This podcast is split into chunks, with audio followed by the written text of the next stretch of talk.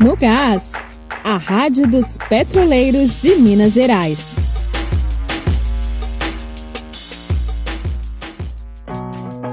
Começa agora a edição de sexta-feira da Rádio No Gás. Confira as principais notícias da categoria.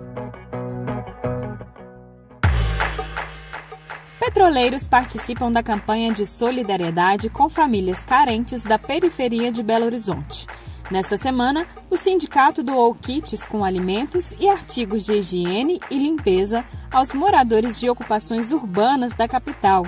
O sindicato é um dos colaboradores da ação promovida pelo MTD, o Movimento das Trabalhadoras e Trabalhadores por Direitos, e também participa da campanha realizada pelo MLB, o Movimento de Luta nos Bairros, Vilas e Favelas. Uma das beneficiadas com a doação do sindicato é a Andresa Silva, que é moradora da ocupação Pátria Livre. Para a trabalhadora, que é chefe de uma família de três filhos, a ajuda chegou em uma boa hora. Eu vim aqui agradecer Sindipetro, todo o pessoal que estão fazendo, movimentando, para dar uma ajuda para gente que mora na periferia, porque a periferia é a maioria.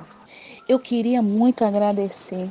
Vocês não têm noção do tanto que ajuda, do tanto que vocês estão ajudando. Todo mundo está ficando desempregado, todo mundo está apertado.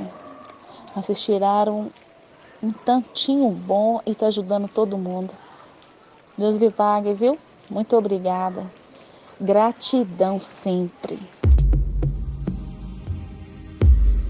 Sindicato cobra antecipação da campanha de vacinação para os petroleiros. No dia 1 de abril, o Sindipetro enviou um ofício para a gerência da Regap solicitando a antecipação da campanha de vacinação contra a influenza, que é oferecida anualmente pela companhia. Embora não previna o coronavírus, a medida protetiva resguarda os trabalhadores e pode agilizar o diagnóstico da Covid-19. No ofício, o sindicato também pede esclarecimentos sobre o planejamento da produção na refinaria para o próximo período, já que até o momento a gerência não informou oficialmente a categoria sobre a redução na produção.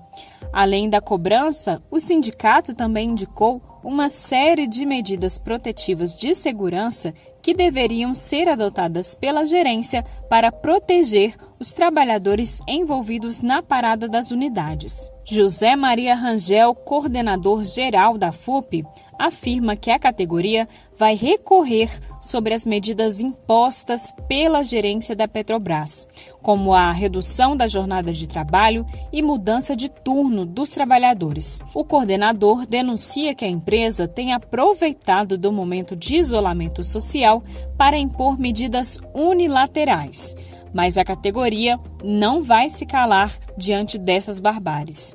Parada, a responsabilidade da Federação Única dos Petroleiros e de seus sindicatos tem feito com que as tradicionais reuniões setoriais elas não ocorram, para que a gente evite as aglomerações, seguindo as orientações da Organização Mundial de Saúde.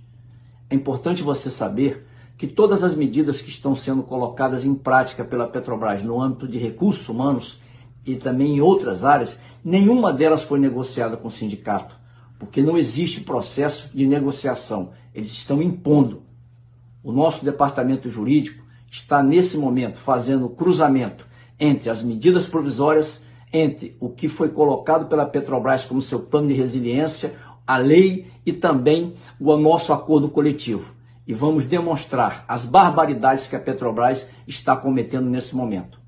A empresa deveria chamar para ela a responsabilidade da grandiosidade que ela tem e ajudar na crise, e não aprofundar a crise. Aguarde as orientações dos sindicatos e da federação, porque juntos nós vamos sair desse processo muito mais fortes. Essas foram as principais notícias do seu boletim de hoje. A Rádio No Gás volta na segunda-feira, dia 6 de abril. Continue acompanhando todas as ações da categoria em nosso Facebook, Twitter e Instagram. Você também pode acessar o site sindipetro.org e ficar por dentro dessas e outras notícias.